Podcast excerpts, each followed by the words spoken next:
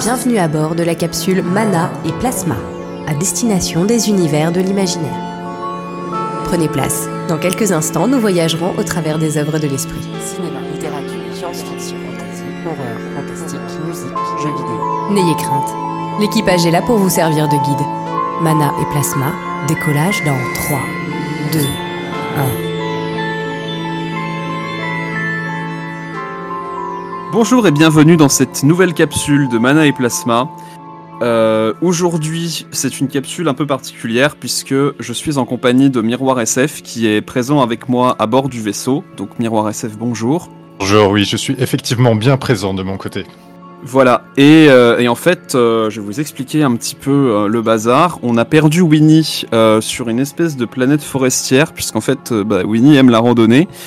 Et il s'est dit que c'était une bonne idée de- d'explorer une, une planète, euh, ma foi, assez bizarre, puisque les, les arbres ont l'air d'avoir des yeux et des dents. Là, on sait, on sait pas si c'est des, des arbres ou des, ou des ents euh, un petit peu euh, colériques euh, et mangeurs d'hommes, mais, euh, mais Winnie a choisi de, de s'y aventurer. Donc Winnie, si tu nous entends, euh, dis-nous bonjour. T'avais prévenu, Winnie euh, Tout va, tout, tout va bien. Ah. Tout, va, tout va bien. Je- J'ai trouvé mon choix. Bon. Les arbres sont Bon. bienveillants. D'accord, bon. Bon, Winnie a l'air d'être en, d'être en sécurité pour le moment. J'espère que ça va continuer. il y aura qu'est- peut-être quelques soucis à, à le capter par moment. Voilà, ouais, les, les radios, euh, les radios de télétransmission peuvent être un peu, euh, un peu Le relais subspatial est un peu défaillant. C'est pas la faute à ma planète forestière. je dire. Je, pense pas qu'Orange, euh, peut-être que les agents d'Orange euh, se sont fait cramer par les arbres. On rigole là, c'est vraiment très très drôle comme vanne, c'est très subtil. Si, si, je trouve ça génial. les, les- les agents, les agents ai- orange. Oui, oui, les, a- oui, oui, les agents d'Orange se sont fait cramer. Arrête, Voilà. hein, le- on ne peut pas parler d'une procédure encore en cours hein, après 50 ans. hein. Bon, donc euh, du coup, on va pendant qu'on cherche Winnie euh, avec le scanner du vaisseau, euh, puisqu'on n'a pas les équipements pour descendre et on n'a pas envie de se faire bouffer non plus. On va vous présenter, on va vous présenter quelques œuvres de l'imaginaire qui nous ont plu ou déplu récemment. Donc, Miroir SF, est-ce que tu veux commencer? Avec plaisir. Ok, bah je, je t'écoute. Et si je vous fais bzzz, je vais parler de quoi? Tu vas nous parler de B-Movie.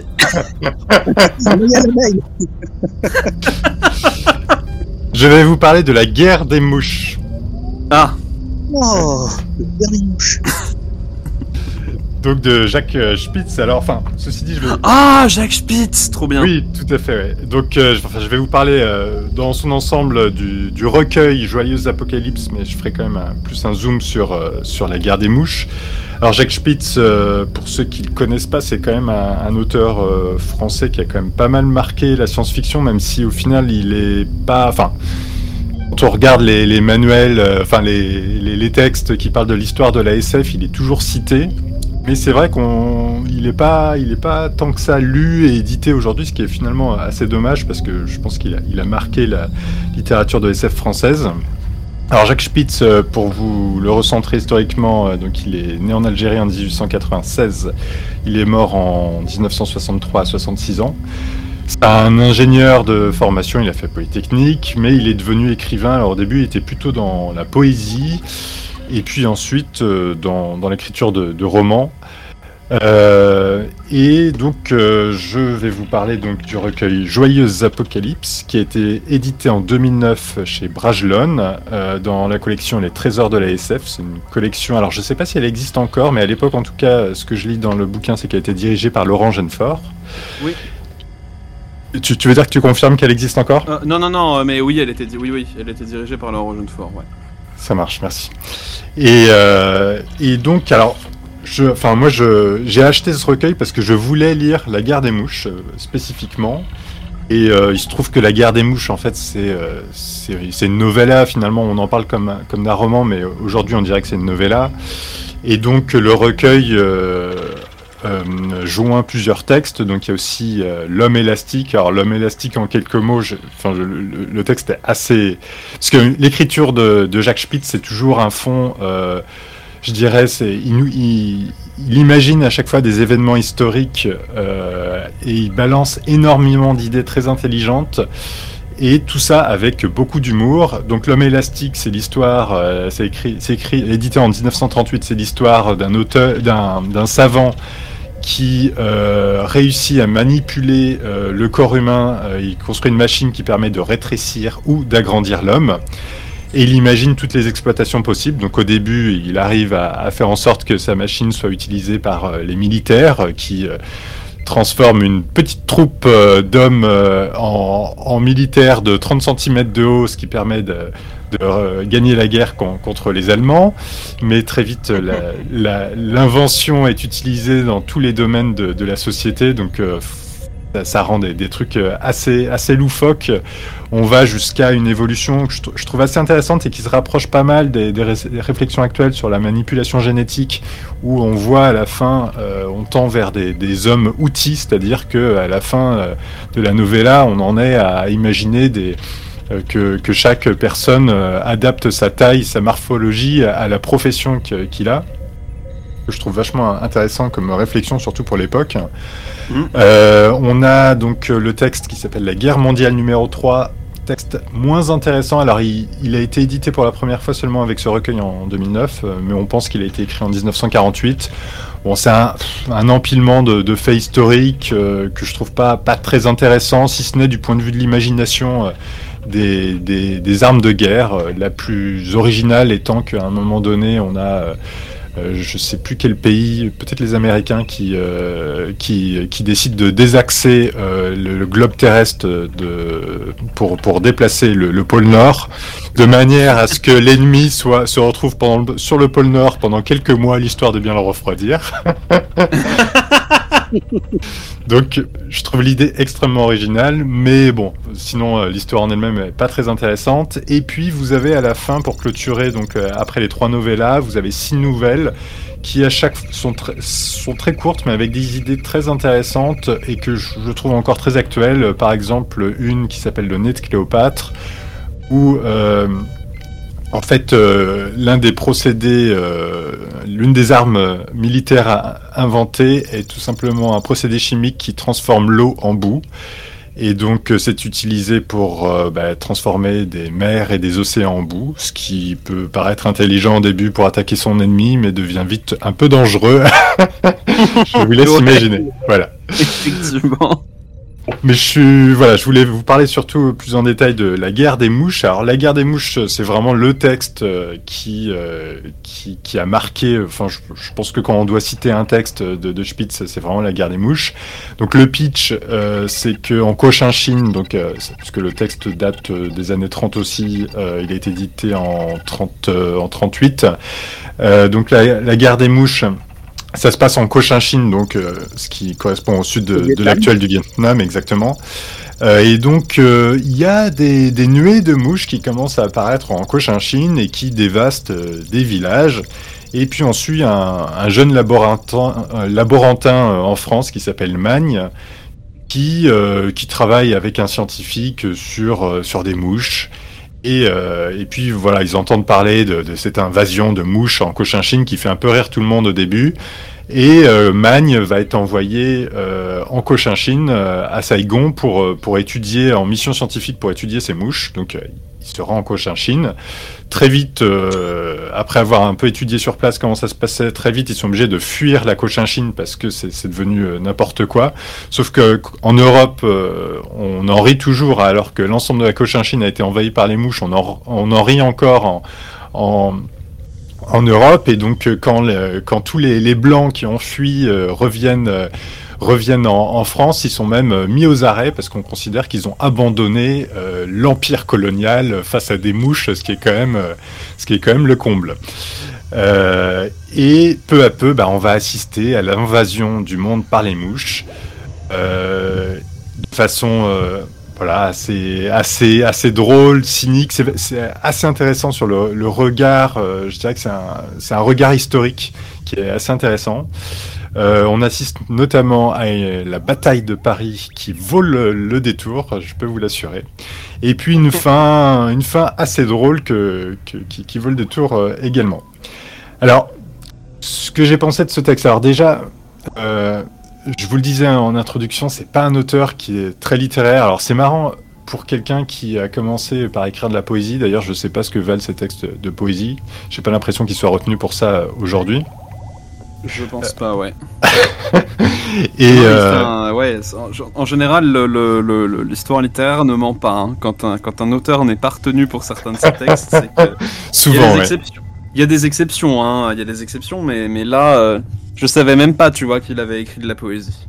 Ben, moi non plus, hein. c'est en préparant euh, la chronique que je me suis rendu compte de ça. ouais, ouais. Mais en fait, euh, j'essaie de trouver le mot qui caractérise le mieux son écriture parce que c'est quand même assez original. Et en fait, je me suis dit, dans le fond, c'est un peu du journalisme de, de faits historiques fictifs. Euh, et, et donc, euh, enfin, on lit tous la presse. Euh, c'est assez intéressant pour connaître l'actualité, mais comme moyen euh, de, comme outil de fiction, comme outil narratif, je trouve que c'est un peu moyen. Alors euh, bon, j'exagère en disant que c'est du journalisme de fait fictif, c'est-à-dire qu'il y a quand même euh, vaguement des, des personnages, mais on sent que c'est au second plan. C'est pas ce qui l'intéresse le plus. Ce qui l'intéresse, c'est vraiment les idées. Euh, imaginer, euh, un futur proche euh, qui, qui- en, en étendant les, un peu les, les, risques de, de sa société actuelle. Donc, euh, donc voilà, il faut, faut vraiment e- être au courant de, de ça quand, quand on lit Spitz.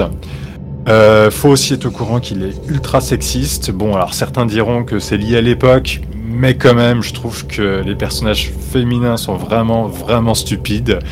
Euh, L'épouse du héros, là, du savant qui étudie les mouches, par exemple, euh, elle passe euh, l'ensemble de la novella à se poser la question de est-ce qu'il m'aime vraiment? Euh, à propos de, de son mari, alors même que c'est il y a l'apocalypse autour d'elle et, et vraiment des Ah fois oui, on, a, c'est- on a envie de lui dire mais est-ce que tu as compris qu'il y avait l'apocalypse? Et en fait elle s'en fout royalement, elle va peut-être mourir mais du début jusqu'à la fin c'est est-ce qu'il m'aime? Euh, et à la fin euh, L'apocalypse n'est-elle pas, euh, l'apocalypse n'est-elle pas une révélation? Eh oui, Tu, tu, tu sais, le, le nom du recueil, c'est Joyeuse Apocalypse. Donc, euh, non, non, c'est pas une révélation. Enfin, c'est. Enfin, si, tu voulais euh, dire, est-ce que je divulgage euh, Peut-être un peu, effectivement, mais je crois que c'est pas là que c'est pas là qu'il y a l'intérêt de, de, de, Spitz. De toute façon, on sait quand on lit la, la guerre des mouches, c'est une invasion à l'échelle planétaire qu'on qu'on- qu'on s'apprête à lire. On le comprend dès le départ. Alors, texte plein d'humour, euh, donc euh, et qui et qui est vraiment qui, qui porte un, regard critique sur son époque. Donc au début, enfin il y, a- tout le côté sur les, politiques, les hommes politiques qui ne réagissent pas. Clairement, on pense à, l'approche de l'invasion de de de, de, par, les Allemands. Euh, vraiment, enfin. C'est presque visionnaire de, de, ce point de vue-là. Il, il y a des passages où il parle de, des mouches qui sont en marche et que personne réagit. Et, euh, donc, euh, donc voilà, c'est assez difficile de ne pas voir euh, une référence à ça. Il y a un moment donné, parce que du coup le, le narrateur passe son temps à se démener pour essayer de faire comprendre qu'il y, y a un risque, il y a danger. Lui estime que les mouches euh, ont développé un instinct, euh, voire, enfin qu'elles ont changé d'instinct, voire plus, mais je vous, pour le coup je vous en dis pas plus. Et, euh, et sauf qu'à chaque fois on lui nez. Et il y a un moment où, pour vous montrer, un moment, il, croit être entendu. Et, euh, comment réagit le gouvernement? Je vous lis un petit passage. Qui a une attendu que les mouches constituent, d'après des avis que l'on peut croire autorisés, un grave danger pour les populations métropolitaines. Comme elles en furent un pour la France d'outre-mer, il convient d'encourager de façon intensive la destruction de ces insectes. En conséquence, le gouvernement décrète, article 1er, dans la mairie de chaque commune, il sera institué un bureau des primes, article 2.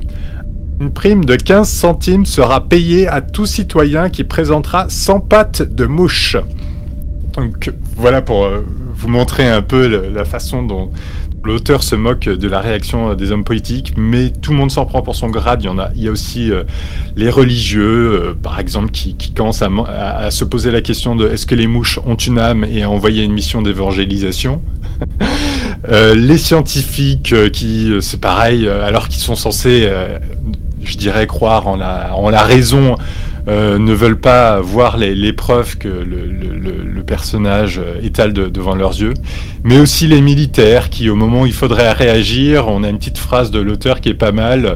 Euh, Je vous cite, il fallut d'abord faire comprendre aux militaires que la mobilisation générale n'était pas l'occupation de la ligne Maginot. Encore, euh, quand on sait que ça a été écrit en 39, euh, c'est c'est- c'est- c'est rien. Ça prend, euh, ouais, c'est c'est assez incroyable. Et puis enfin, Non, je... Marc. Non, non, non, Marc, je n'ai pas connu la ligne Maginot. Merci. J'ai rien dit là C'est pas moi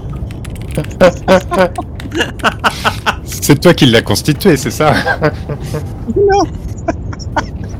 Ah, sinon, je serais un Highlander.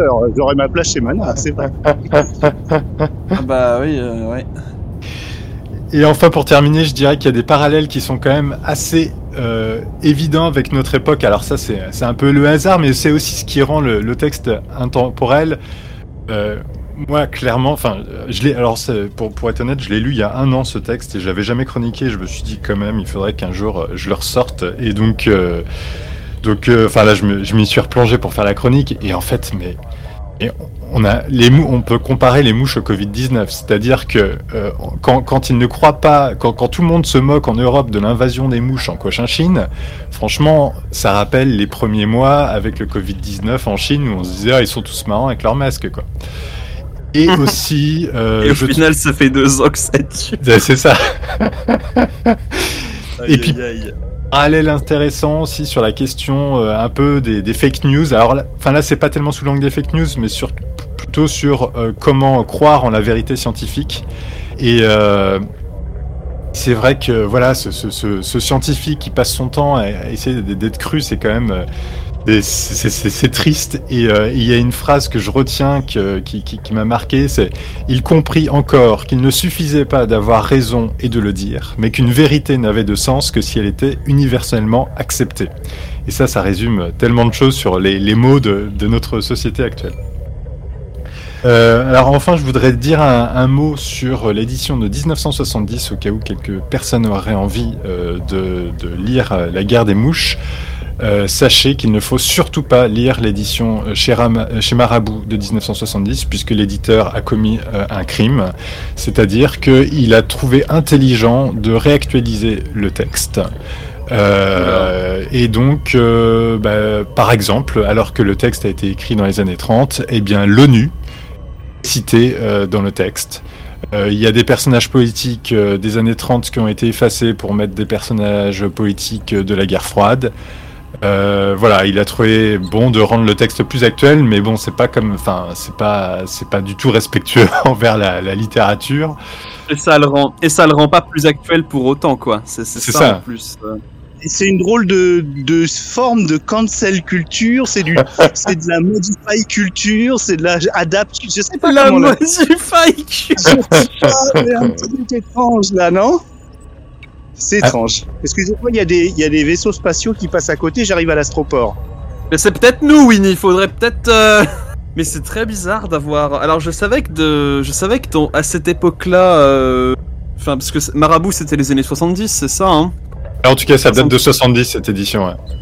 Ouais. Enfin moi je, je savais que les- je savais que l'édition de SF dans les années 70 des fois c'était terrible, mais je ne savais pas que ça pouvait être à ce point-là, quoi. C'est c'est assez. euh, C'est assez incroyable. C'est très très gold.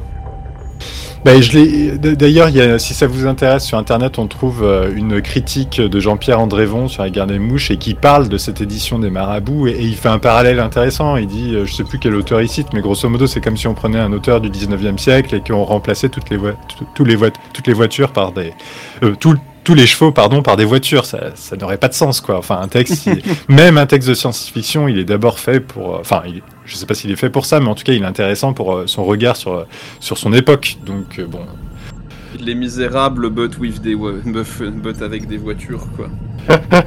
c'est ça. On, on l'a fait avec la guerre des mondes d'H.G. Wells ou la machine à, à voyager dans le temps avec le cinéma quelque part, non? Mais bon, refaire le texte, euh, ça c'est, c'est vrai que c'est un peu gonflé. Sans le dire, en fait. est-ce qu'il le, est-ce qu'il le disait? Ben, alors, L'assommoir, je crois pas. l'assommoir, mais avec Uber Eats. Et c'est ça. Non, et puis, puisque ce que tu dis, Winnie, en fait, euh, moi je trouve que ça, euh, on peut le faire si on, on le présente comme une réécriture et qu'on en profite pour adaptation. une adaptation, réinterroger de nouvelles choses et tout. Mais juste, juste changer des mots, c'est criminel et enfin. Plus, quand on voit par exemple que ce, ce texte est très colonialiste, euh, il est raciste, il est sexiste, tout ça, tu peux pas le gommer juste en changeant des mots ici ou là. Et donc, euh, c'est un coup à ce que euh, on, on ait une mauvaise, une mauvaise vue sur, sur tous ces aspects-là. Donc, je trouve ça, je trouve ça criminel. Alors, j'aimerais bien, si ça, si ça vous va, vous faire une petite lecture d'un passage parce que euh, Oui. je vous disais, c'est pas du tout littéraire, mais en fait, on rit tout le temps avec cet auteur et le seul moyen de, de le sentir, c'est de vraiment écouter sa langue et son, son humour permanent. Donc là, je vous, je je vous lis un passage. Donc euh, c'est euh, ça se passe au enfin on, on lit un peu la, la réaction de, de, de l'URSS euh, au moment de- de- des invasions. Il n'avait pas à mentir pour parler ainsi. La situation de l'humanité devenait désespérée. Le monde slave n'était plus qu'une ruine. L'URSS avait bien tenté de mobiliser les énergies révolutionnaires contre les mouches fascistes, mais la discipline des insectes s'était montrée supérieure à celle des soviets, et la lutte des espèces l'avait emporté sur la lutte des classes. C'est en vain que l'association des artistes révolutionnaires avait proposé d'adjoindre la chasse-mouche à la faucille et au marteau, en vain que les troupes rouges étaient descendues en parachute à travers les essaims, la Russie blanche n'avait pas tardé à devenir la Russie noire de mouche. Sommé de s'expliquer devant les commissaires du peuple sur les conditions dans lesquelles il avait remporté une défaite éclatante sur la Volga, le camarade général Malrozov avait répondu Les mouches sont les alliés du trotskisme. Condamné néanmoins à mort, il s'était écrié sous les balles de revolver Vive la cinquième internationale Des exégètes ont supposé qu'il s'agissait de l'international des mouches et que le général était bien un traître. Mais ces mesures brutales n'empêchèrent pas l'inéluctable de se produire. Par tout le vaste pays, des fourrures et des cités à dôme d'étain, les, essaims tournoyèrent, bientôt en vainqueurs, la momie de, de Lénine grouilla de larves et le cercle se resserra autour de l'Europe capitaliste. C'est incroyable. C'est gold. À, à li- à lire pour l'historique et, et puis pour se, pour, se, pour se marrer. Et puis en plus, c'est c'est assez court, donc euh, même si jamais vous, vous aimez pas, c'est c'est pas dramatique.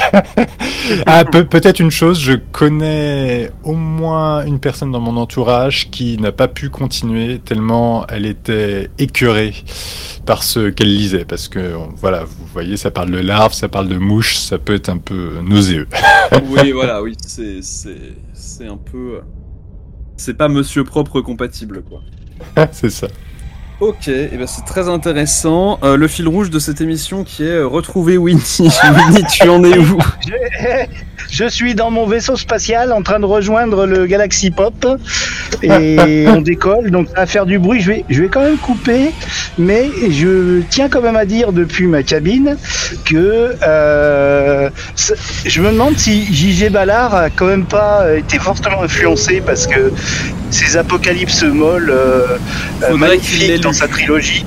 Il faudrait qu'il l'ait lu. et, et, et je, je m'associe à tous tous les auditoristes pour dire, euh, pour crier ensemble parce que ils se retiennent là, là ils, ils ont envie de, de crier. Mais vous avez pas vu Don't Look Up ou quoi Vous y faites pas référence, c'est exactement ça.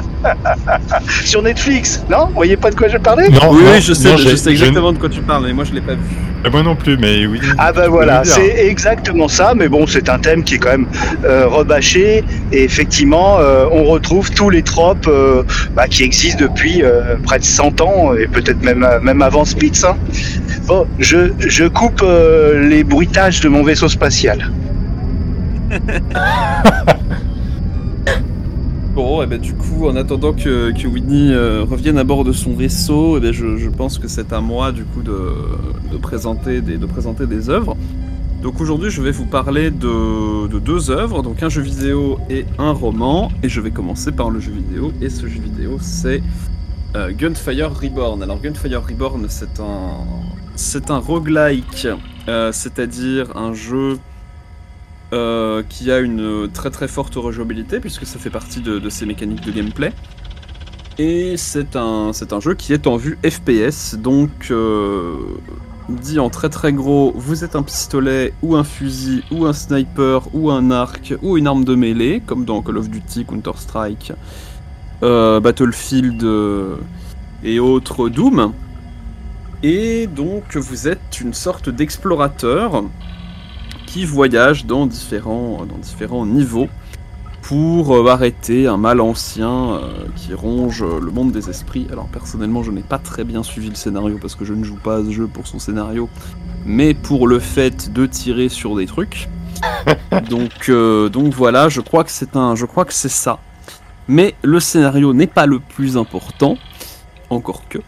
Ce qui est important, c'est le gameplay. Vous avez plusieurs personnages jouables différents, avec chacun des mécaniques de gameplay qui leur sont propres. Que moi, enfin certains, pour moi, certains, certaines mécaniques sont assez proches en fait de, de Borderlands, puisque ça mélange en fait euh, RPG, enfin amélioration de personnages euh, de RPG et FPS. Euh, typiquement, il y a un personnage qui peut manier deux armes à la fois, donc vous pouvez utiliser deux bazookas, un fusil à pompe et une mitrailleuse, c'est incroyable. Euh, vous avez un personnage qui va jeter une grenade immobilisante, vous avez un personnage qui va, qui va se battre au corps à corps et qui va bondir sur ses ennemis pour leur infliger un high kick digne de Bruce Lee. Et vous avez un personnage qui peut améliorer ses armes et leur faire cracher de la foudre. Enfin bref, c'est- incroyable ce jeu, moi j'adore. Euh, vous avez 48 types d'armes différents. Alors évidemment, on les a pas dès le début. De la même façon d'ailleurs qu'on n'a pas tous les personnages dès le début, il faut les débloquer. Donc il faut faire plusieurs runs, c'est-à-dire plusieurs parties pour, euh, pour débloquer, pour, pour tout débloquer. Vous avez différents modes de difficulté. Vous avez le mode normal, le mode élite, le mode cauchemar et le mode je sais plus quoi. Euh, et alors à chaque fois, donc, euh, enfin quand vous finissez le jeu une première fois en mode normal, vous débloquez le mode élite. Alors la difficulté en normal est déjà assez costaud puisqu'en fait il faut que vous appreniez à maîtriser les, les- les différentes capacités de vos personnages. Il faut aussi que vous, vous sachiez euh, bah, quel type de quel type de style de jeu vous convient, donc quel type de personnage vous convient, quel type d'arme vous convient aussi. Et euh, ça peut vous prendre du temps. euh, ça peut, il faut aussi que vous appreniez à, voir quel pattern, c'est-à-dire quel type de coup utilisent les ennemis. Il faut que vous appreniez à battre les boss, qui sont au nombre de 3 par run, je crois. Et donc ça peut vous prendre du temps. Et quand vous finissez le jeu en mode normal une première fois, bah, vous vous sentez, ma foi, assez satisfait. Vous vous dites ah super, j'ai vaincu le jeu, je suis trop un, je suis trop un PGM, je sais même pas si ça se dit encore ça. Et, euh, et donc vous, vous débloquez la difficulté élite et vous vous dites eh bien voilà, euh, comme je suis trop fort, je vais tester la difficulté élite et vous vous faites rouler dessus euh, par le jeu dès, la, dès le premier niveau. Voilà. C'est ce qui m'est arrivé, hein, donc euh, voilà. Là, c'est C'est-à-dire que tu ne parviens pas à, y jou- euh, à gagner. ah, tu te euh, fais rouler dessus, hein, tu te fais défoncer. C'est-à-dire qu'en mode normal, euh, moi j'avais réussi à, à vraiment à, tout défoncer, quoi. J'étais très très content de moi, j'étais très fier de moi. J'ai lancé une partie en difficulté élite. Je me suis fait euh, exploser en, en 5 minutes. Vraiment, euh, c'était terrible. Même en fait, réitérant euh, plusieurs fois, tu n'y arrives pas. Ouais, ah, non, non, non, non, parce qu'en fait, en difficulté élite, euh, certains, cer- les monstres sont plus puissants, ils rajoutent des pièges dans les niveaux, euh, et certains monstres sont immortels et ne meurent pas tant que tu as, tant que tu n'as pas tué tous leurs camarades, ce qui est, ce qui est assez, assez terrible. Donc, non, non, il faut, il faut vraiment avoir une très très bonne maîtrise du jeu. Et ensuite, vous avez, alors vous, vous allez gagner des points hein, dans ce, dans ce jeu, et vous allez pouvoir réinvestir tous ces points-là euh, dans des améliorations permanentes. Donc c'est-à-dire que vous pourrez transporter plus de munitions, vous pourrez débloquer des armes au début du jeu, euh, vous aurez un délai, de, enfin un temps de récupération de vos compétences principales qui va baisser. Enfin voilà, c'est assez, euh, c'est assez cool. La rejouabilité est, vraiment bonne. Vous avez, enfin il y a, des, des tas et des tas de manières de jouer. Donc franchement c'est vraiment très très cool. C'est un très très bon roguelike. Euh, il a été en accès anticipé pendant un ou deux ans, je crois. Euh, et il est sorti, enfin la, la version, la première version du jeu est sortie du coup il y a, il y a pas très longtemps. Et, euh, et c'est vraiment vraiment très très cool comme jeu. Enfin vraiment je- je- j'aime beaucoup. Tu, tu oui. Et tu disais que le, le scénario, euh, le scénario t'intéressait. euh, Enfin, c'était pas ce qui t'intéressait le plus. Alors, le- en, ju- juste avant la, la- la capsule, tu, tu- tu me parlais de, puisque pour être euh, tout à fait honnête, je ne savais pas ce que t'es un roguelike et heureusement que tu étais là pour, pour m'expliquer. Et d'ailleurs, sachez, euh, amis auditeurs, auditrices, que l'introduction m'était en grande partie destinée. et donc. euh, Et donc c'est vrai que la, question du, scénario, euh, tu, disais que ça s'intéressait pas tellement, mais est-ce que le scénario évolue justement entre, euh, enfin à chaque fois que tu tu, recommences ou, euh, pas? Alors ça dépend des roguelikes. Dans, Gunfire Reborn, on va dire que le déblocage de nouveaux, de nouveaux niveaux de difficulté est scénarisé. Mais par exemple, dans le jeu qui est canoniquement, qui devient canoniquement The Roguelike, qui est The Binding of Isaac, euh, tu débloques, tu peux débloquer des éléments de scénario, enfin de- des éléments de compréhension du scénario à chaque fin. The Binding of Isaac a, je crois, 23 ou 24 fins, et à chaque fois que tu débloques une de ces fins, bah, tu, comprends en fait un peu mieux ce qui se passe dans le jeu. Dans Hades, euh, qui, est, euh, qui, est un, qui est le premier jeu, je crois, à avoir remporté un prix Hugo, donc qui est un prix qui récompense les, les plus grandes œuvres de la science-fiction, euh, enfin de l'imaginaire en général. Euh, dans Hades, euh, ta mort est intégrée au scénario. Et, euh, et le scénario se développe justement en fonction de quel boss t'arrives à battre et de, de ce que t'arrives à faire dans le jeu en fait. Alors pour le coup je n'y ai pas joué donc je, je parle sous contrôle de, de, de- de personnes qui y auraient joué parce que là pour le coup j'ai prévu de le tester hein, pour, pour une occasion bien particulière dont on aura l'occasion de vous reparler. Mais, euh, mais je l'ai pas encore fait donc... euh, Mais Hades c'est un scénario qui est justement assez développé. The Binding of Isaac c'est un peu plus cryptique. Euh, quoi de et Dead Cells qui est un de qui est un de, mes roguelikes préférés et dont je crois et, dont j'en ai, peut-être parlé d'ailleurs en capsule déjà de, de Dead Cells sur une des premières capsules de Mana et mais passons euh, Dead Cells le scénario aussi progresse en fonction de ce que tu arrives à faire dans le jeu de ton niveau de difficulté aussi c'est-à-dire que dans, Dead Cells, euh, il y a que si tu parviens à battre le jeu en difficulté maximale que tu auras tous les tenants et aboutissants du scénario. Euh, et la difficulté maximale de Dead Cells, c'est quelque chose. C'est-à-dire que normalement dans Dead Cells, tu peux te soigner, tu peux te soigner, enfin t'as une potion de soin que tu peux utiliser 4 ou 5 fois. Et en difficulté maximale, eh bien, euh, tu peux plus te soigner du tout. Voilà. Et si tu te fais toucher, je crois que tu peux te faire one shot. Enfin, c'est- tu, peux, euh, tu peux mourir en deux attaques dans la difficulté maximale de Dead Cells. Donc c'est vraiment euh, hardcore de chez hardcore. Déjà que le jeu de base est pas forcément facile. C'est très très dur. C'est incroyablement dur. Mais c'est vrai- c'est vraiment très très cool Dead Cells. Vraiment, jouez-y. Et, jouez à Gunfire Reborn puisque c'est un très bon jeu. L'apport des mécaniques du FPS à un roguelike, c'est vraiment, c'est vraiment très très cool. Et, euh, pour le coup, bah, si vous cherchez euh, comme moi un FPS, euh, enfin ou un roguelike en fait, pour, vos pauses, pour vos pauses tout simplement, ça peut être vraiment cool. Alors encore que prenez quand même du temps pour y jouer, puisque une run peut facilement vous prendre une heure, parce que ça peut être assez long. Euh, mais euh, mais c'est vraiment un très très bon jeu, j'aime beaucoup et je, je, je, je vous le recommande euh, très très chaudement. Surtout si vous aimez les FPS et les roguelikes en fait. Si vous cherchiez euh, un mélange des deux, euh, foncez, vraiment foncez parce que c'est incroyable. Je bois de l'eau aquatique avant de parler. Tu te réhydrates. Winnie, tu es toujours, euh, tu, tu en es où dans ton trajet? Alors, j'ai fait la Kessel Run en trois fois moins de temps que Han Solo. Ah oui quand même. Ouais, ouais, ouais. Et donc, j'ai tout cramé, donc c'est impeccable. Euh, pas eu besoin de téléportation parce que je me méfie de la téléportation. Je sais pas pour Ah. vous, mais. Tu es téléportatio sceptique. Ouais, plutôt, ouais, plutôt. Et mais t'as parlé que du jeu vidéo T'avais dit deux, deux œuvres Oui, j'ai parlé que du jeu vidéo. Là, je, Ah je d'accord, ok. prenais mon temps de réhydratation pour pouvoir parler. Ah de- d'accord, donc là on est on est juste là pour meubler avec miroir quoi, c'est ça. Mais non.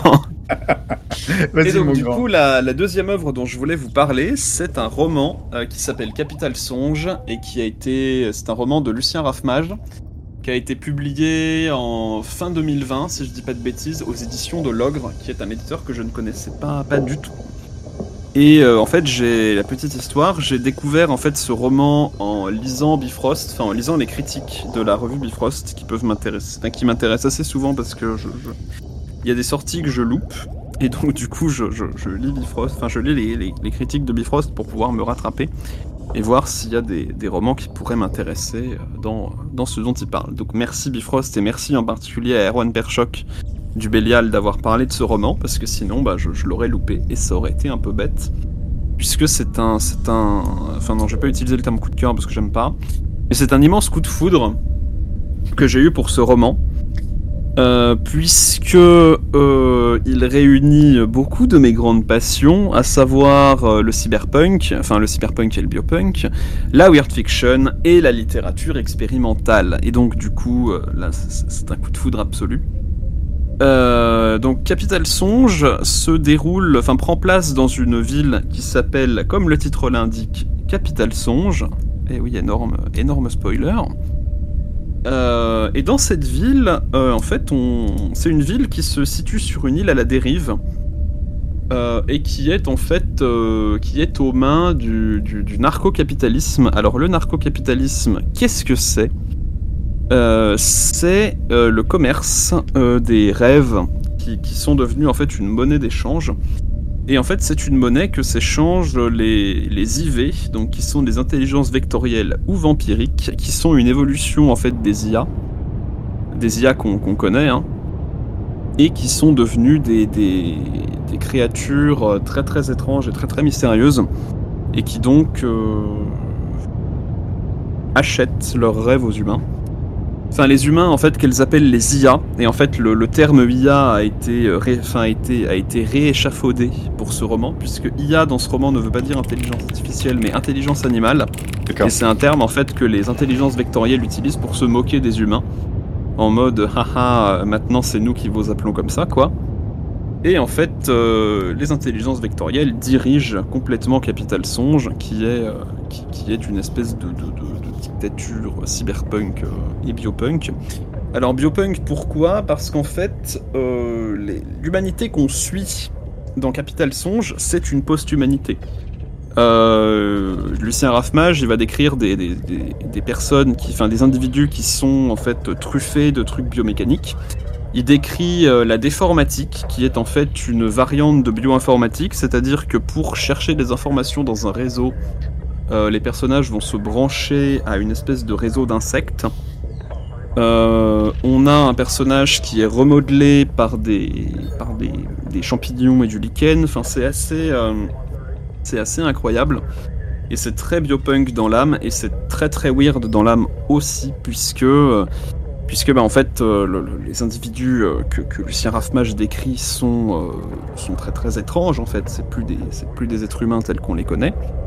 Et en plus, du coup, des intelligences animales et des intelligences vectorielles, euh, Lucien Raffmage décrit des I2, alors avec un 2, euh, non pas en exposant, mais l'autre truc de matheux, donc le 2 en dessous et pas au-dessus. Je sais plus comment ça s'appelle, donc je le dis comme ça, je suis Je vraiment sais désolé. plus non plus. C'est terrible. Donc des I2 qui sont décrites comme étant des intelligences d'intelligence, et en fait, ce sont des, des créatures qui ont eu, qui ont suivi une évolution parallèle à l'humanité, et qui sont, euh, alors par exemple, vous, vous en avez une qui s'appelle Varels Ungesifer, qui vit, enfin qui est une espèce de, on comprend que c'est une pieuvre mélangée à, d'autres formes de vie euh, telles qu'une blatte, enfin une blatte aquatique plus précisément, et en fait Varel se vit dans des, dans des, dans un bassin. Et depuis son bassin, eh ben, il arrive à influencer euh, tout un tas de choses, euh, enfin tout un tas de trucs de commerce, et il a envie d'emmerder, d'emmerder les IV pour, euh, pour un petit peu saper leur autorité. Et pas forcément reprendre le contrôle lui-même, mais en fait euh, juste leur montrer que voilà, il est pas là pour rigoler et qu'il peut, peut rivaliser avec elle. Alors ça c'est pour la partie biopunk et pour la partie weird, mais il reste la partie littérature expérimentale. Euh, Capital Songe, c'est un roman de littérature expérimentale.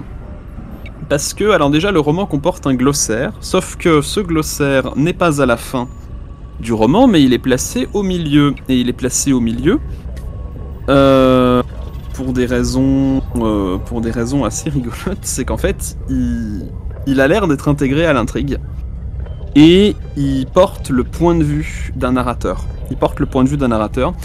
Et je, je vous conseille de. Mais je sais même pas s'il existe en version numérique, donc achetez-le en papier. Puisqu'en fait, quand vous avez la version papier de Capital Songe, vous verrez qu'en fait, certaines pages sont tout à fait classiques, c'est-à-dire le texte est en noir sur fond blanc.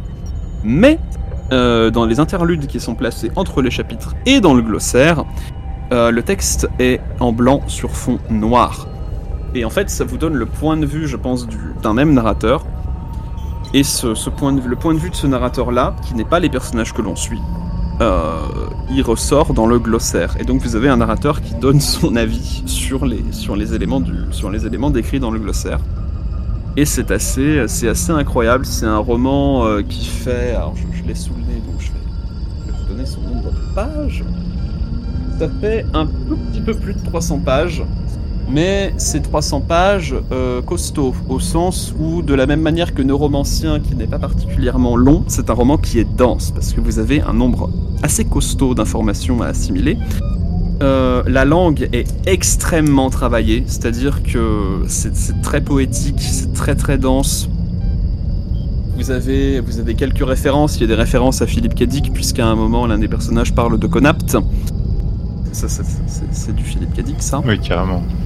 Euh, et donc, ça peut être assez dense, voire très dense. Euh, moi, je sais que euh, j'ai tenté de le lire les soirs avant d'aller me coucher. Alors, c'était très intéressant. Du coup, c'était une chouette expérience. Mais lisez-le quand vous avez du temps et que vous avez de la concentration, parce que clairement, ça peut, ça peut être ardu à lire. Mais c'est un roman qui est vraiment chouette et qui est, enfin, qui est incroyable. Moi, je trouve que c'est un, c'est vrai, ça fait vraiment partie des, des romans qui, qui, qui, pour moi, constituent un renouveau de la SF en France. Vraiment, hein, et Oui. je, je, je- je pèse mes mots, quoi. Je- moi, je rigole pas, hein, de toute façon. hein. Bah, on sait bien. Euh, voilà. Et c'est un roman qui va, euh, qui va faire partie sans doute de mon corpus de thèse, puisque évidemment, comme c'est de la weird fiction, euh, bah, je, ne peux, je ne peux qu'en parler. Et Winnie, je sens que tu voulais dire quelque chose. Euh, par rapport à la, c'est, tu fais une thèse sur la New Weird ou la Weird? Euh, c'est une thèse, ça va être une thèse avec pas mal d'éléments d'histoire littéraire. Donc dans les faits, je vais parler de, je vais parler du New Weird, mais je vais parler beaucoup de weird fiction aussi.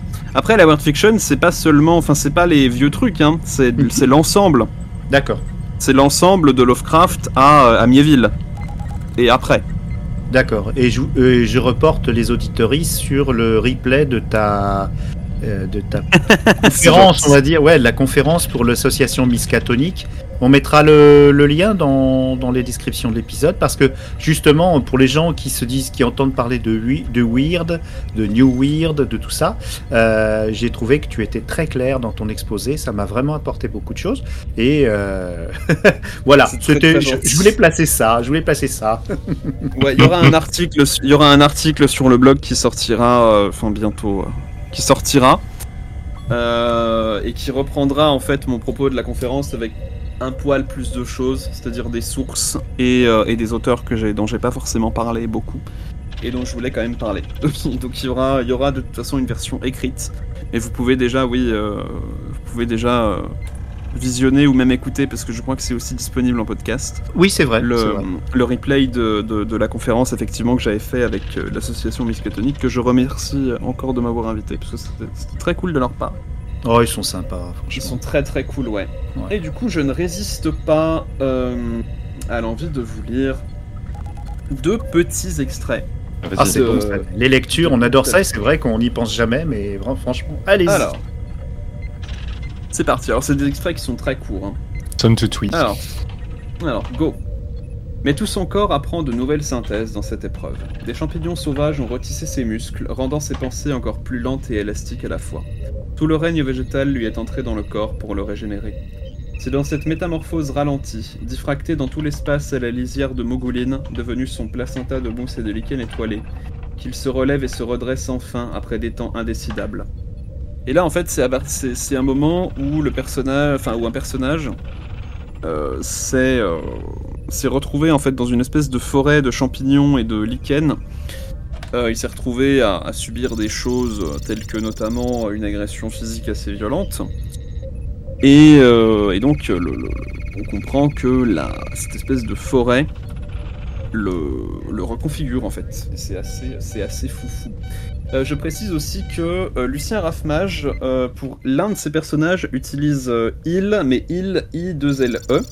Et c'est très très rigolo parce que j'avais croisé cette orthographe déjà dans After Air de Dorian Velton, qui décrit aussi des personnages posthumains. Donc c'est assez rigolo de voir qu'en fait certains auteurs de SF utilisent, utilisent en fait des nouveaux pronoms pour, pour justement parler de nouvelles formes d'humanité. Je trouve ça assez fou.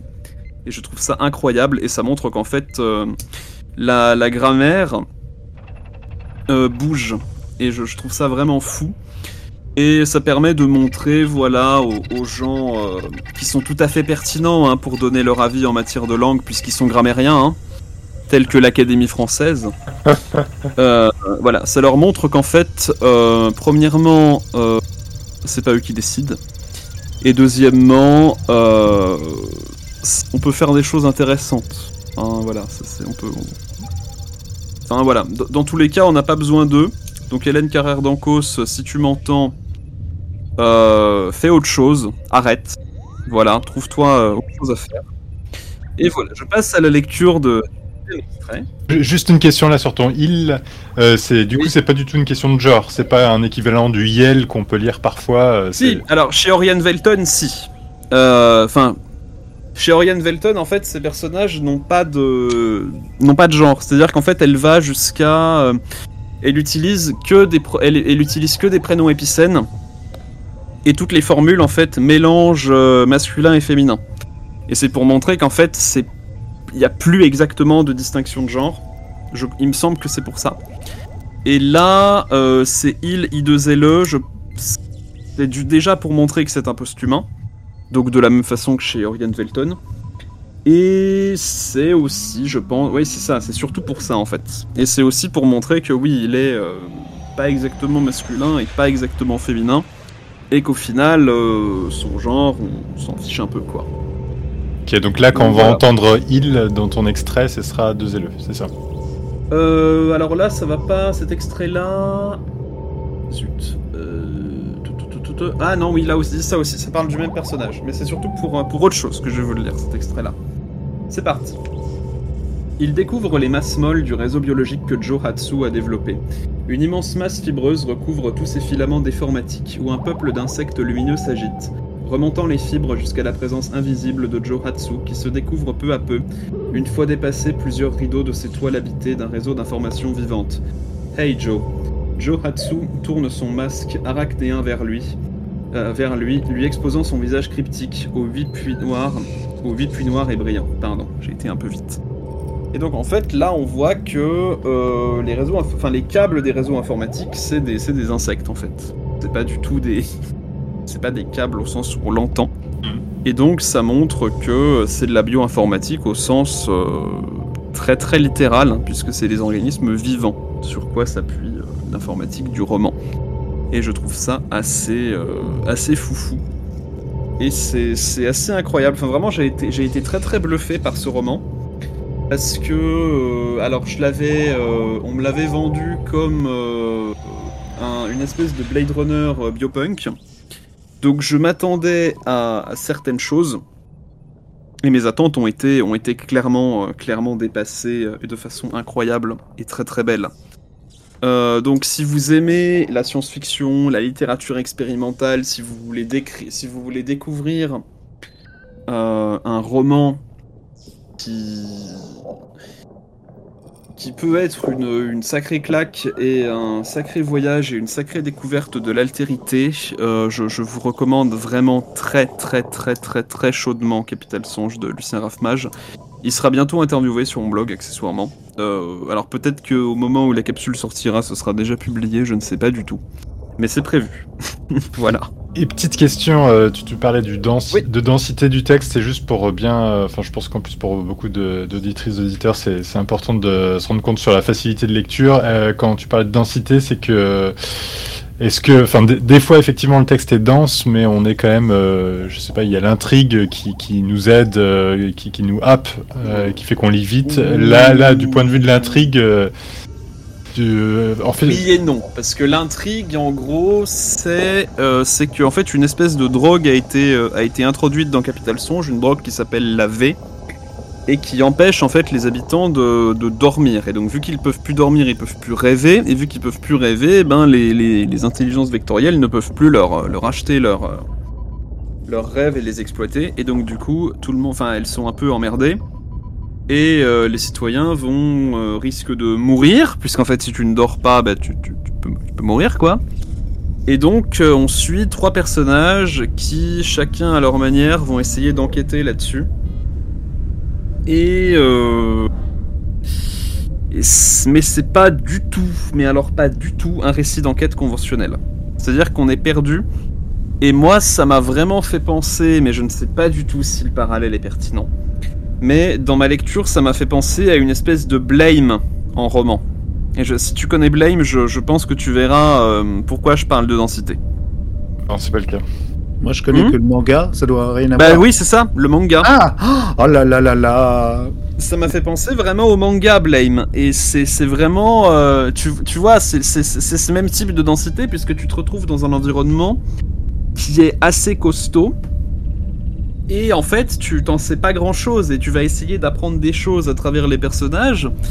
Mais euh, l'auteur ne te prend pas par la main. Et c'est ça aussi que j'aime beaucoup dans ce roman, c'est que l'auteur ne va pas te dire alors mon petit bichon, euh, blablabla. Bla, bla, bla. Alors t'as le glossaire effectivement, mais le glossaire est parfois assez énigmatique. Donc il faut s'accrocher et il faut, essayer de réfléchir par soi-même. Voilà. Et donc c'est c'est un exercice euh, assez costaud. Mais c'est un exercice qui est très très cool. Mais c'est vrai que c'est un roman qui peut, qui peut, en- qui pourra en perdre certains.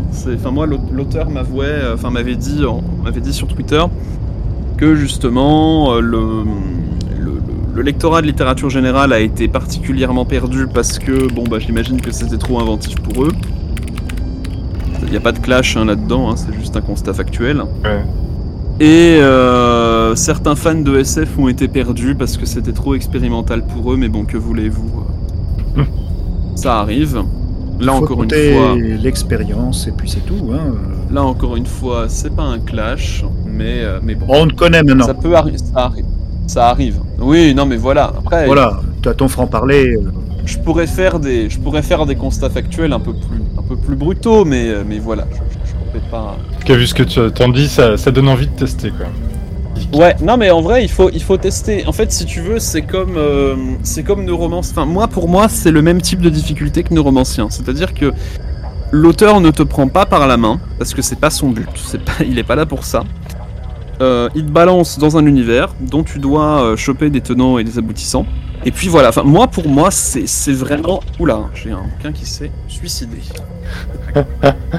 C'est faut les dire que chez, Marc, euh, les, les pales, euh, les pales elles, Envy. elles font 10 mètres de haut, oui.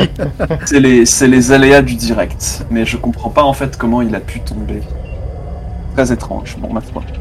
Bon, mais c'est- c'est c'est un bouquin que j'ai pas encore lu, donc peut-être qu'il voulait se signaler euh, à moi. Ouais, comme dans les films d'horreur, il y a toujours un bouquin qui s'ouvre à une page. c'est un genre de. Ouais, Ouais, c'est un genre de Necrodomicon en mode lis-moi, vas-y, mais bon. les mois. Mais il se passe des trucs dans cette, ca- dans cette capsule. Il se passe plein de trucs. Mais euh, non, non, euh, c'est un roman qui, euh, voilà, qui, pour moi, c'est le même, le même genre de choses que Neuromancien. Le, le parallèle avec Blade Runner, je, je comprends pourquoi, euh, pourquoi il a été fait, mais euh, c'est pas par rapport au niveau de l'intrigue. C'est par rapport au fait qu'on décrit, voilà, une ville.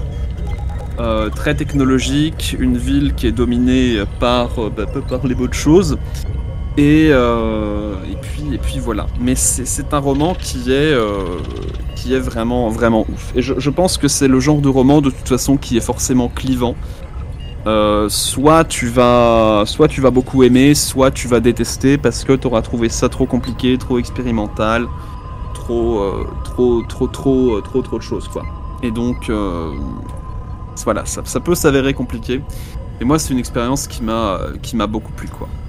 Et en fait, les éditions de l'ogre, ils publient beaucoup de, enfin, ils publient, enfin, ils publient la littérature enfin, dite générale, parce que bon, ça a l'air quand même beaucoup plus intéressant que ce que moi je- je vois en littérature générale. Ils publient des romans euh, qui sont assez souvent en fait au, qui s'ancrent dans la littérature de genre. Chez eux, j'avais lu aussi euh, Les Machines infernales du Dr Hoffman, si je me souviens bien, d'Angela Carter. euh, qui était un roman, qui était un roman de la, de, la new wave de la SF, donc c'était de la SF des années 70.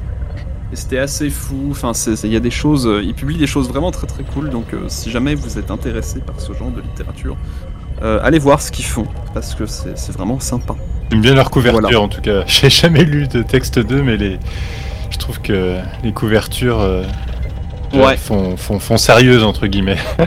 On se dit pas que. T'as été voir Ouais, je suis sur le site là. Ok, ok. Ouais, ouais, non, mais c'est. Moi, je les ai découverts vraiment avec, euh, avec la, la, la critique de d'Erwan Perchoc du Bélial euh, de, de Capital Songe en fait. Et ça a vraiment piqué ma curiosité. Donc en fait, j'ai- été les voir et ils m'ont très gentiment envoyé euh, Capital Songe et euh, le bouquin d'Angela Carter. Et ça a été vraiment deux, très très très très bonnes surprises. Et vraiment, j'étais très content quoi d'avoir découvert ça. Donc, euh, voilà, c'est vraiment foncé. Vous êtes chaud patate, vraiment, et enfin vraiment tentez Capital Songe. C'est vraiment, euh, c'est un, c'est incroyable. Merci beaucoup, tu donnes beaucoup envie de le lire. Bah, il a donné le, le- le coup de grâce avec Blame, donc. euh, moi, ah je- ouais, non mais non mais vraiment, moi c'est, encore une fois, je sais pas si le parallèle est pertinent, mais moi ça m'a rappelé, euh, ça m'a rappelé, c'est ouais ma, ma lecture des premiers tomes de Blame où, où t'es perdu quoi. c'est vraiment, Ouais, dans un, dans un monde que tu explores en même temps que le, ça. protagoniste qui peut-être en sait plus que toi, mais pas tant que ça, quoi. C'est Mais ça. pas tant que ça, ouais, c'est ça, ouais. c'est ça. C'est un peu, c'est un peu ce truc là, ouais. Et moi, j'adore, tu sais, euh, le côté mélange euh, d'être euh, d'être artificiel avec de la chair et tout ce qui s'ensuit. Et, et justement, j'ai eu, euh, j'avais pas prévu d'en parler dans la capsule, mais eu un tout petit peu. Euh, Tsutomu Nihei, euh, il est sur une série qui Ah s'appelle bah si, si, euh, ouais, si. Et le tome 7, Voilà. il est fou, quoi. Il a, il- il- avec des- trois traits, parce qu'il a, il a beaucoup épuré son, son travail. style, ouais. Il travaille tout seul, il travaille tout seul. Avec euh, encore moins de traits, il se rapproche encore plus de Moebius et de, de tout ça. Et, et il crée des univers avec trois traits, quoi. C'est. Et on est d'accord que Apossims c'est plus accessible que Blame, hein C'est ça. Oui, oui, oui, c'est vrai, c'est vrai. Comme Night of Sidonia et Et c'est une vraie question parce que Tsutomu Nihei, je sais que ça peut rentrer dans ma juridiction. C'est comme Junji Ito, ça rentre tout à fait dans ma, Ah, total. ça rentre complètement dans ma juridiction. Mais je t'avoue que quand j'avais tenté Blame, en fait, je l'avais lu et j'étais, euh, j'étais scotché. Ah, non, Mais je m'étais dit, euh, ça reste quand même très, très, très abrupt. Et vraiment, euh, je, je- Oui. je m'étais dit que j'allais commencer Apossims, mais, euh, mais j'étais un peu rebuté par la difficulté potentielle. Non, c'est assez, c'est assez. Il y a beaucoup de dialogues, c'est assez explicatif. euh, on est, on est à, aux antipodes. Par contre, on retrouve l'étrangeté de l'univers. Il garde l'étrangeté, il, il étoffe Ouais. plus les caractères de, des personnages. Il y a même des, des récapitulatifs. Il y a beaucoup de dialogues. Alors que Blame, Ok. euh, t'es- t'es- Ouais, alors que Blame, justement, t'as pas de dialogue, c'est c'est immense. Enfin, c'est. Oh, j'avais, j'avais. En fait, c'est c'est la vidéo d'Ali 236 qui m'avait qui Oui. m'avait motivé. Mm, mm. Et euh, je, je l'avais lu et c'était. Oh, c'est- c'est c'est incroyable, mais c'est c'est ultra dense, quoi. Greg Egan n'a qu'à bien se tenir sur le terrain de la densité euh, par rapport à Tsutomu Nihei, quoi. Non, mais c'est vrai, hein, enfin, vraiment. Euh, Greg Egan, tu peux comprendre des choses. Tsutomu Nihei, tu, tu comprends pas forcément ce qui se passe. Ouais, parce qu'on est tellement loin dans, dans, le- dans le temps et, euh, et l'espace aussi qui, qui est contracté, euh, qui est euh, dilaté. C'est fou. Il, Euh, faut, j'ai acheté, faudra. euh, ouais, j'ai ouais. acheté le. euh, il a fait un petit livre avec euh, des tas de bonus, une sorte de bonus, et il explique beaucoup de choses dedans. Donc c'est vrai que je- on garde du mystère, mais c'est vrai que quand on s'est avalé tout ce qu'il y avait comme euh, comme euh, spin-off, comme euh, Abara, euh, il en a fait, il a fait au moins deux, trois mini-séries spin-off de, de Blaine dans le même univers. Mhm. Et pour moi, Apossims, c'est un peu dans le même univers, je pense. Et ben, tu vois, on peut s'a- s'aventurer pour aller voir l'opinion de l'auteur. Et il se livre quand même, donc ça va. Ok. Et, ça se trouve. Ok, ok. Mm, mm. Ouais, j'essaierai. je- je- J'essaierai. Je, je, je dis pas que j'en parlerai forcément parce que. Mais c'est ça aussi, c'est que j'aime beaucoup, j'aime beaucoup lire des BD, mais c'est vrai que je, je suis assez désemparé euh, quand je dois en que- parler. Est-ce que tu as lu, euh, justement, euh, on vient de diffuser le... Enfin, on vient, je sais pas quand cet épisode sortira, mais on a diffusé le, le Secret Santa de cette année. Est-ce que Ouais. tu as lu le Secret Santa de l'année dernière, euh, L'homme est-il bon de Moebius? Je l'avais lu Ouais. et je, vais le relire, je pense, pour pouvoir en parler. Et ça t'a pas changé ton avis sur, euh, sur l'humanité? C'est toujours de la merde, à ton sens. Non, j'ai j'ai dit, alors il y a pas longtemps, en plus, il y a pas longtemps, euh, cette formidable personne euh, qui est Fran m'a interviewé Et, euh, et en fait, j'ai expliqué oh, oh, pendant cette interview que euh, ce qui m'énerve dans l'humanité et la raison pour laquelle je dis euh, l'humanité c'est de la merde, j'ai expliqué qu'en fait c'est parce que concrètement ce qui m'agace euh, chez l'être humain c'est sa bêtise. C'est sa capacité à ne, ne pas vouloir réfléchir, à s'enfermer dans de la connerie et, euh, et à ne pas vouloir. Enfin, c'est-à-dire qu'on. C'est le prof qui euh, parle là, attention. on, on est en fait euh, l'espèce qui, qui peut aller vers Mars, enfin qui, qui est en train de se diriger vers Mars, qui a inventé, qui a, qui a inventé l'imprimerie, qui a inventé Internet, qui a inventé, qui a inventé les M&M's, tu vois, pour rajouter une dose de conneries. Mais on continue de- d'exercer de, la violence, on continue d'exercer des, des trucs qui ne devraient plus exister, en fait, des, des, des inégalités qui existaient déjà il y a 2000 ans, elles continuent d'exister. Et moi, je, trouve ça absolument abominable, en fait. Je trouve ça absolument terrible. Et, euh, autant la connerie me fait rire, dans, la, dans la connerie, il y a quelque chose de drôle. Autant dans la bêtise, je, trouve qu'il n'y a plus rien de drôle en fait. Quand tu, quand tu vois de la bêtise, tu ne rigoles pas. Tu, soit tu te sens triste, soit tu te sens en colère. Et, c'est pour ça que je dis que l'humanité c'est de, la, de la merde, parce que je vois beaucoup plus souvent sa bêtise que euh, moi inclus. Hein, attention, je ne suis pas en mode oh, moi je suis intelligent, moi, je, je- oh, moi, je, moi, je ne suis, je suis exempt de la bêtise. Non, non. Même la mienne m'énerve. hein, Une des plus grandes sources de, de ma colère, c'est moi-même. hein. Mais, euh, mais voilà, si tu veux, c'est ça qui m'agace. C'est pour ça que je dis ça. Si je voulais être vraiment très précis quand je m'exprime, je dirais la bêtise de l'humanité, c'est de la merde.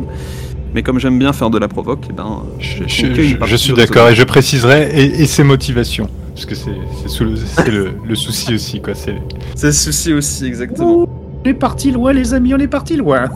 mais, mais voilà, non, j'ai répondu très premier degré à cette vanne, j'en suis désolé.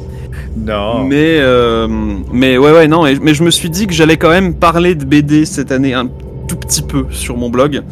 Donc j'essaierai de la relire et de la chroniquer, mais c'est vrai que c'est enfin ça ou autre chose, mais, mais c'est, c'est- pour moi c'est dur, hein, franchement, parce que j'ai pas le vocabulaire technique.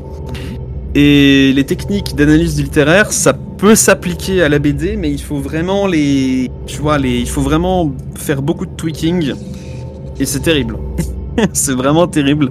Donc je vais de, je vais essayer de me former puisque de toute façon pour ma thèse je parlerai peut-être un peu de BD, pas beaucoup hein, mais peut-être un peu. Oh bah, Gu- Donc, sais, Tanabe, ob- obligatoire, Gu Tanabe, non? Bah oui oui non mais non mais Tanabe, euh, Tanabe rentre dans ma juridiction parce qu'il adapte ouais. Lovecraft. Junji Ito, euh, si c'est lui qui fait des trucs d'horreur vraiment très organiques, ça rentre complètement dans ma juridiction et Niei aussi en fait. D'accord, oui. Mais en dehors de ta thèse, euh, plus tard, hein, plus tard, hein, quand tu, tu seras libéré des obligations universitaires, euh, je, je suis curieux de voir ton avis sur euh, l'œuvre de Mathieu Bablet. T'en as entendu parler Alors tu, vas, Carbone- alors tu vas rire, mais en fait, Mathieu Bablet, ça fait pas- deux Noëls de suite que j'offre des BD de lui à mon beau-père. Ah, euh, Là, euh, cette année, je crois que je lui ai offert Carbone et Silicium, si je dis pas de bêtises. Et l'an dernier, je lui ai offert euh, La Mort, je sais plus quoi. euh, Oui, la, la belle mort. euh, oui, La Belle. Mort, voilà. C'est- Je lui ai offert premier, ça l'an ouais. dernier et Carbone et Silicium cette année. Eh ben alors donc, à Noël prochain, tu lui offriras Shangri-La, qui est une merveille. Mais je sais plus si c'est Shangri-La ou si c'est ou si c'est Carbone et Silicium que je lui ai acheté cette année. Ah. Mais il, mais il kiffe, vraiment il kiffe. hein. Il Ah, a, non. enfin les dessins lui plaisent énormément et tout, donc je sais que je vais mettre mon nez dedans euh, bientôt Ouais, ouais, ouais. parce que je, je- franchement euh, c'est c'est fou quoi ce qu'il fait. Ça a l'air incroyable. Même au niveau, euh, au niveau du- de l'histoire, de, de l'ambiance, tu retrouveras beaucoup de choses que, que tu aimes, je pense. Ouais. euh. Ah ouais, Et- non mais clairement. hein. Non mais je, je sais qu'à partir du moment où je vais où je vais le lire, ça va, je vais kiffer, tu vois. Mais il faut il faut que je m'y mette. La BD, j'ai beaucoup plus de mal à m'y mettre que, que la littérature. Vraiment, c'est c'est terrible.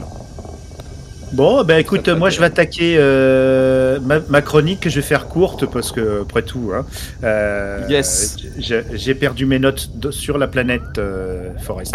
Elles ont été mangées par les arbres. On dirait une excuse d'élève. ouais, monsieur, mon devoir, il s'est fait manger par mon chien. euh, je peux pas vous le rendre. Mince, il m'a chopé. Non, je vais vous parler. alors, vous avez parlé de, de littérature, je vais vous parler euh, de télévision. euh, ou de d'ailleurs télévision non parce que euh, c'est sur Netflix donc on peut le regarder sur tout support euh, d'une série intrigante qui moi je dirais est- est- mérite un 8 sur 10 qui s'appelle Archive 81 et c'est Ah, très intéressant qu'on en parle euh, effectivement euh, dans un podcast puisque c'est une une série qui est inspirée d'un podcast à succès qui s'appelle donc Archive 81, un podcast qui a commencé, donc euh, je me remets sur Spotify pour voir la date, en mars 2016 et qui a déjà euh, au moins trois ou quatre saisons, des mini-séries, enfin plein de choses. Ah C'est ouais, quand des... même. ouais, ouais, ouais, c'est des morceaux de 15 minutes euh, euh, du style found footage, si vous voyez ce que Mmh, c'est le ouais. found footage. C'est pas un footage de gueule, hein, euh, je vous rassure. c'est une cassette audio ou vidéo qu'on retrouve et qui montre quelque chose et ça s'inscrit dans une diégétique qui fait vomir la plupart des cinéphiles de nos jours. C'est vrai que depuis euh, Blair Witch euh, euh, Project, euh, depuis j'ai pas trouvé beaucoup, beaucoup, beaucoup de cinéphiles. Pourtant, on, produit toujours du found footage qui, qui défendent ce mode de, narration. Mais là, ils ont à la fois uti- réutilisé dans la série télé le, podcast, puisqu'il y a un personnage qui possède un podcast, et euh, ils ont réutilisé le côté found footage vidéo, puisque le, héros de nos jours, qui est un, un gars, d'ailleurs un comédien très sympa, qui s'appelle Mamoudou Ati, qui joue Dan, et qui euh, est chargé par un mystérieux euh, commanditaire qui est à la tête d'une entreprise très très étrange euh, dont les buts ne sont pas très clairs et il est chargé de restaurer parce qu'il est restaurateur de, de- pour le patrimoine euh, de, euh, de bandes vidéo, d'objets audiovisuels, de sons, de vieux films. Et C'est un- une personne très méticuleuse et il est chargé de restaurer des cassettes qui ont été tournées Ah ouais. pour un âge dans les années euh, 90. Alors me demandez pas pourquoi Archive 81, à mon avis ça vient surtout du podcast, hein, le nom. Mais ils ont gardé le nom, ce qui est sympa. Et donc ça se passe en 1994 et une jeune femme, donc il découvre euh, au fur et à mesure l'histoire lui-même. Euh, et donc il y a une double temporalité parce que à lui il se passe, pour- lui arrive plein de choses. Euh, il y a deux, deux niveaux d'histoire. Il y a l'histoire de Dan et l'histoire de la jeune femme qui est sur les bandes vidéo qu'il découvre au fur et à mesure. Et euh, cette jeune femme, Mélodie, qui enquête euh, dans un immeuble assez étrange, peuplé par, par des gens qui semblent, qui semblent être plutôt ésotériques. J'en dirai pas plus parce que il faut découvrir. C'est vraiment un truc de mystère, de suspense, de voilà qui, qui est qualifié d'horreur cosmique. Mais bon, euh, on peut aussi supposer qu'il y a aussi des histoires de folie, de maladie mentale, de tout ça. Et donc la petite Mélodie est une étudiante euh, do- documentariste et qui veut plus ou moins retrouver sa mère qu'il a abandonnée à la naissance euh, dans une église. Et elle avait trouvé sa trace justement dans cet immeuble. Et il y a beaucoup, beaucoup, beaucoup de mystères. Je ne peux pas en dire plus. Je voulais juste vous dire que c'est une série pas très longue, ce qui est sympa. Euh, il y a 8 épisodes. Alors, il y aura peut-être une saison 2, donc vous, vous ne soyez pas surpris. Il l'annonce pas, donc euh, il présente ça comme une mini-série. Ne vous faites pas avoir, il y aura quand même euh, peut-être une saison 2. Voilà, j'en dis pas plus. On peut s'arrêter à la fin de la saison 1 sans être frustré. Alors oui, je pense. Parce qu'on a eu son lot, elle, elle tient su- surtout parce que le found footage, c'est bien. Bon, il est bien, il est bien traité. Les mystères, donc on a le, le, Magna qui, qui est un peu mystérieux. On a l'ami euh, podcaster euh, de, du héros euh, qui, qui est un peu in- intrigant, quoi. Qui, qui on se demande si s'il manipule pas son ami justement pour obtenir de, une bonne histoire pour son podcast. enfin, il y a beaucoup de choses qui, sont, qui restent un peu mystérieuses au fil, au fil du, récit. Alors, comme toute série euh, Netflix, pour moi, il y a au moins un épisode de trop. Bon, donc euh, il n'y a pas de temps mort, mais je pense que ils veulent toujours trop faire. Mais bon, moi j'aime les séries anglaises qui font six épisodes et qui sont bien concentrées, bien construites, bien denses. Et qui sont euh, qui frisent la perfection. hein. Certaines séries euh, comme Bodyguard par exemple, euh, en six épisodes, on avait tout. Mais donc tu seras pas frustré à la fin et ça aborde justement des, des choses qui te plairaient eff- effectivement puisque on aborde un peu le côté Lovecraft un petit peu de, de divinités anciennes, de choses comme ça, de culte surtout, de culte pour des divinités anciennes. Et le, le podcast lui donne à fond dedans. hein. Lui, il est le podcast euh, original hein, dont je parle. Euh, dernière chose que j'ai beaucoup apprécié, c'était qu'il y avait une belle parité euh, à- dans le dans la distribution et aussi euh, dans le le, la showrunner est une est une showrunneuse Rebecca Sonnenschein. Et euh, au niveau réalisation aussi c'est beaucoup de femmes. Euh, je trouve qu'il y a n'y a pas de pub hein, là-dessus hein.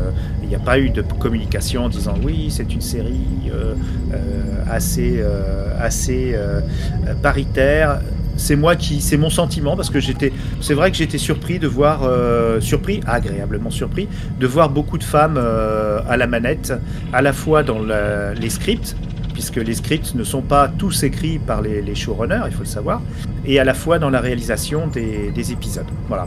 Donc euh, c'est une série très intéressante. À mon avis ça va être un- elle va vite devenir culte je pense voilà c'est ce que je voulais présenter aujourd'hui D'ailleurs, elle a été recommandée aussi par Jeff Vandermeer.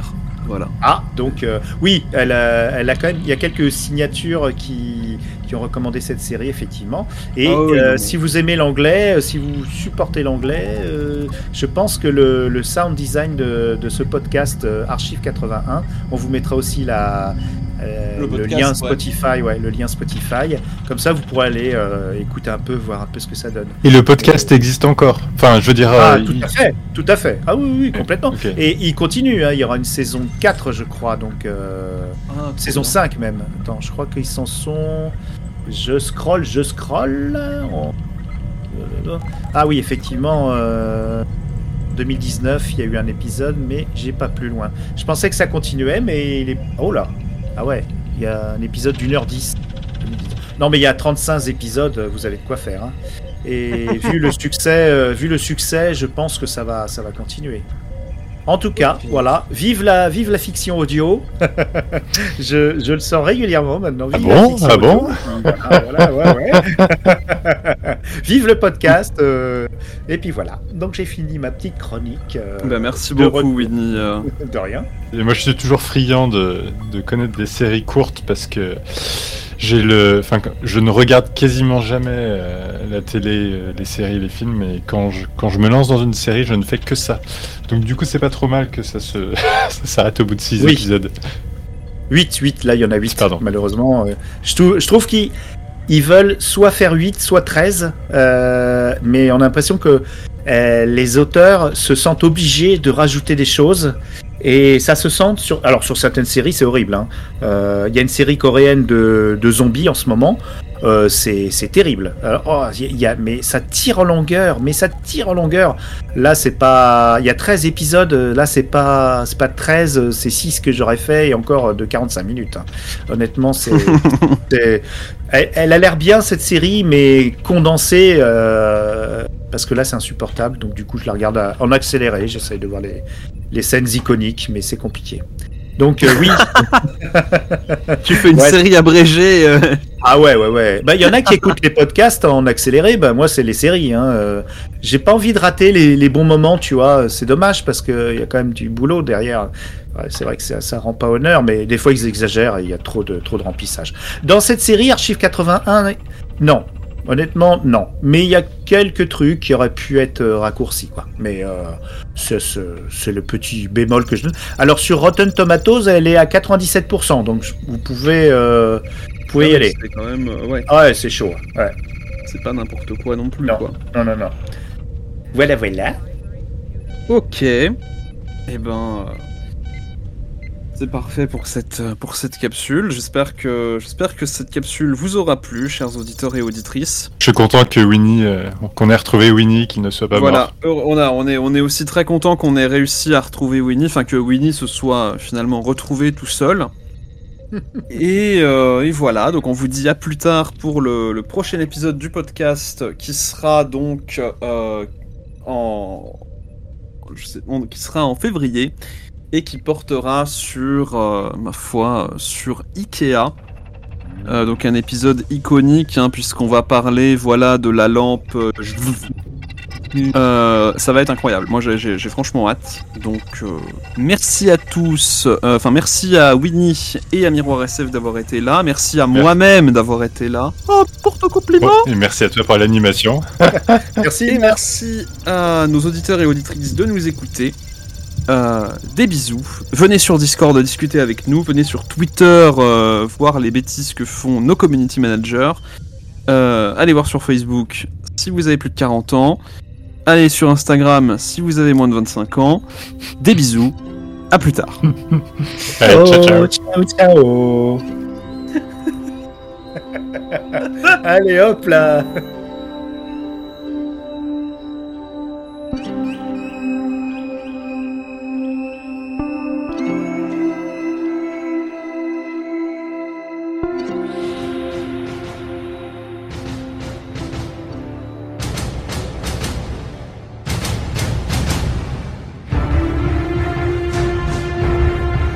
Ta gueule. Parti Voilà, Direct. ça, direct, ça, ma- direct. Eh, mais tu gardes ça au, je garde ça au montage, je m'en fous. Hein.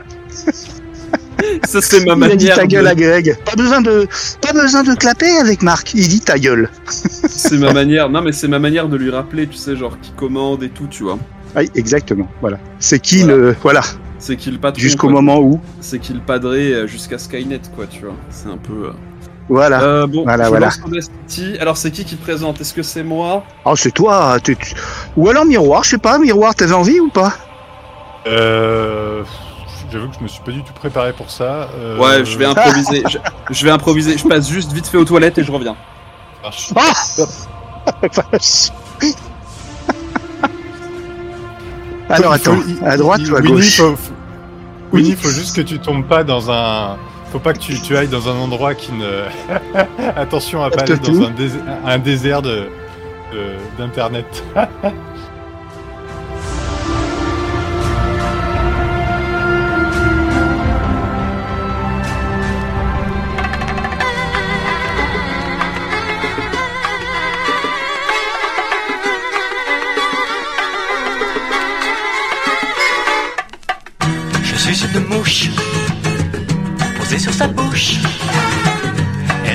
on aurait cru le paradis, tant elle était jolie.